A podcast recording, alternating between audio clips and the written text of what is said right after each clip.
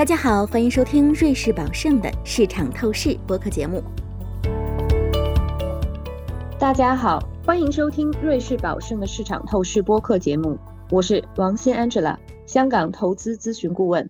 今天跟我一起的是我们瑞士宝盛亚洲固定收益专家王志祥 Steve。大家好，很开心又能与各位在这里见面了。现在处于加息周期。我们观察到，投资者对银行资本工具的兴趣在增加。我们收到了很多关于银行资本工具投资的疑问。本期节目，我和 Steve 一起谈谈银行资本工具。那么，Steve，为什么现在投资者对银行资本工具的关注度这么高呢？是的，Angela，非常感谢大家的兴趣。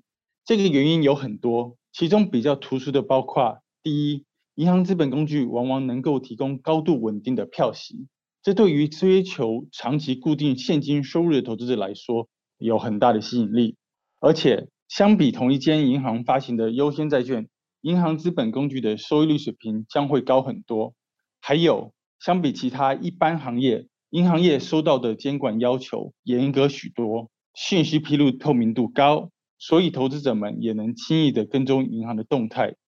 其实啊，金融业自全球金融危机后有了很大的修复，尤其是现在欧洲银行的资本充足率比以前提高了很多，所以我们能够看到近年来银行资本工具的票息也是比较持续稳定的。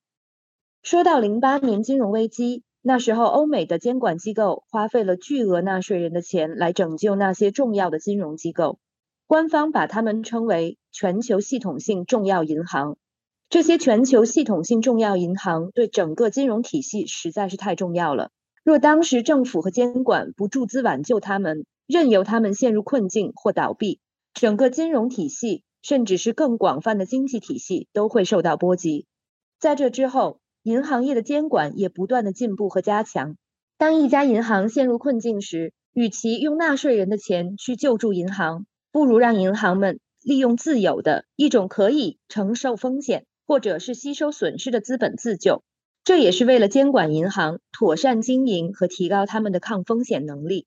我们今天讨论的银行资本工具中的应急可转债 （COCO 债）就是这样一种可以吸收损失的资本工具。在 COCO 债的品种中，其他一级资本债 AT1 则备受青睐。那么现在，Steve 可以告诉我们为什么现在这么多的投资人在关注 AT1 吗？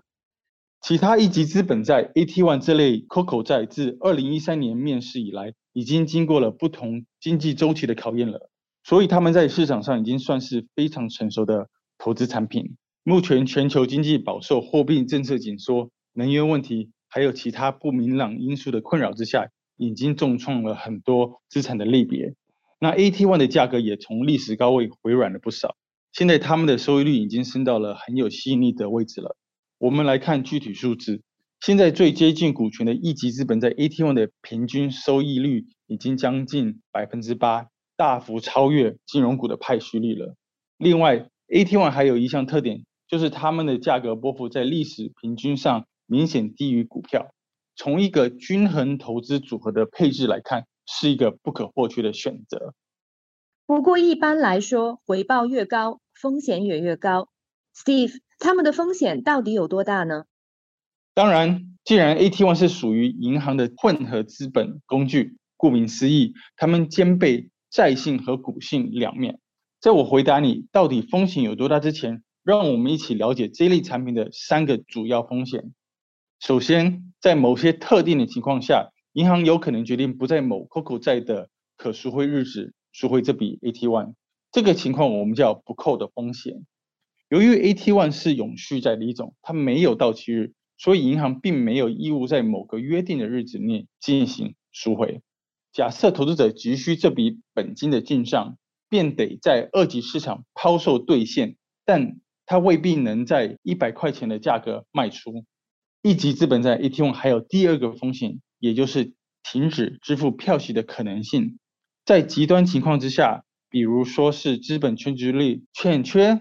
或者监管机构有原因的要求之下，银行可能被迫决定暂停支付该期的票息。那另外第三个需要明白的风险，就是你之前所提到的吸收银行损失风险了。有如一开始介绍的，欧洲银行的资本充足率普遍比以前提高了很多。但万事难料，假设突然爆出一个黑犀牛或者黑天鹅事件，另一家银行的资本充足率跌破了监管的要求，则投资者持有这家银行的 AT1 便需要按照条款转换成股权，夯实这家银行的资本充足率，或者说是面临本金的减值。帮忙降低银行的总负债。那如果这个发行人被监管机构判断为资不抵债，无法持续经营了，投资者持有的 AT1 也会按照类似的条款方式而吸收银行的损失。所以，Angela，银行资本工具的确有它独特的风险。是的，银行资本工具 AT1 COCO 债发行的目的是在风险事件发生时候吸收损失。风险事件有很多种。最严重的情况是银行经营不善，无法持续经营；但有时是因为银行的资本充足率不足，或者是监管认为资本工具需要进行损失吸收，来避免可能发生的风险。吸收损失的方式，要么是进行转股，要么是进行减记。不过到目前为止，大银行的 AT1 发生吸收损失事件的概率非常小。现在。Steve 和我们讲一讲我们对银行资本工具的投资策略吧。现在银行资本工具的回报吸引力很大，但是我们的投资策略还是以控制还有降低风险为主旋律。具体操作上，我们首先会看发行人资质，我们偏好系统重要性银行、国家主力银行，因为他们的资本实力更为雄厚，资本的充足率相对较高。那么，他们发生任何需要损失还有吸收这些风险事件的概率就比较低。我们会对比发行人的资本充足率，还有该 AT1 吸收损失的触发指标。那其中包括巴塞尔协议设定一级资本充足率，也叫做 CET1 的 trigger。监管机构针对各银行设定的资本充足率，比如说 MDA。所以，一家银行的资本充足率无疑越高。便离各种触发指标越远，更有利 AT1 的投资者。啊，之前提到有某一些因素会影响银行是否决定赎回它的资本工具，那其中票息重置水平对我们判断发行人的赎回意愿就是比较重要的一环。一般来说，从发行到它的第一个赎回日，好比五年到十年不等，COCO 债的票息率是固定的，在那个时候，如果银行选择不赎回，票息便会按条款重置，而每一笔 COCO 债的票息重置利率都不太一样，所以不难理解，重置后的利率相对高的 AT1 便应该是银行透过发行新的资本工具再来置换的首选。我还有特别要指出的就是，我们依然处于加息周期，控制久期也特别重要，所以我们也会避开那些离赎回年期比较长的 AT1 资本工具。最后呢，还有另一种比较有意思的投资策略，那就是现在市场上有一些比较早期发出来的 AT1 银行资本工具，他们的条款已经不再符合最新的监管资本要求了，在一段宽限期后，将不再有资格被计入银行的资本。换句话说，那个时候银行留着这些早期的资本工具用处就不太大，便会倾向去赎回他们。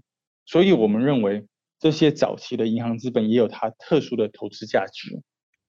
其实，从发行人的角度来看，是不会轻易的选择不赎回他们的资本工具，或者在极端情况下不支付票息的。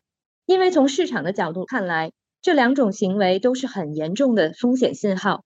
即便他们不构成发行人的信用违约，也会给发行人造成严重的声誉风险。不仅是他的资本工具，他的股价、债券。都会因此被重创，而且市场是有记忆的。这样做的银行会给投资人在长期事件内留下经营不善或者对投资人不友好的印象，这是最糟糕的。因为这种在投资人心里不好的形象，会无形中大大增加发行人未来的债务融资成本。谢谢 Steve 今天的分享，我们今天的节目就到此结束了。希望您喜欢我们精心准备有关固定收益投资的两期内容。也希望我们的讨论对您有所帮助。仅代表瑞士宝盛的所有全体同事，感谢您的收听，我们下期再见。感谢您收听瑞士宝盛的市场透视。如果您喜欢本期内容，可以通过 Apple Podcast 订阅。随时随地收听我们的节目。欢迎访问 www.juliusby.com，进一步了解瑞士宝盛、我们的团队以及我们的最新观点。我们将在下一期节目中为您呈现崭新内容，欢迎当时收听。以下内容为节目免责声明，本节目中所述信息与观点属营销资料，并非独立金融或投资研究成果。本节目内容仅供参考，并不构成经由或代表瑞士宝盛发出的买卖任何证券、证券相关衍生工具及其他产品。或参与任何司法管辖内的特定交易的邀约、推荐或邀请，对因使用本节目内容而导致的任何损失，瑞士宝盛不承担任何责任。请访问 www.juliusby.com/legal/podcast，了解更多重要法律信息。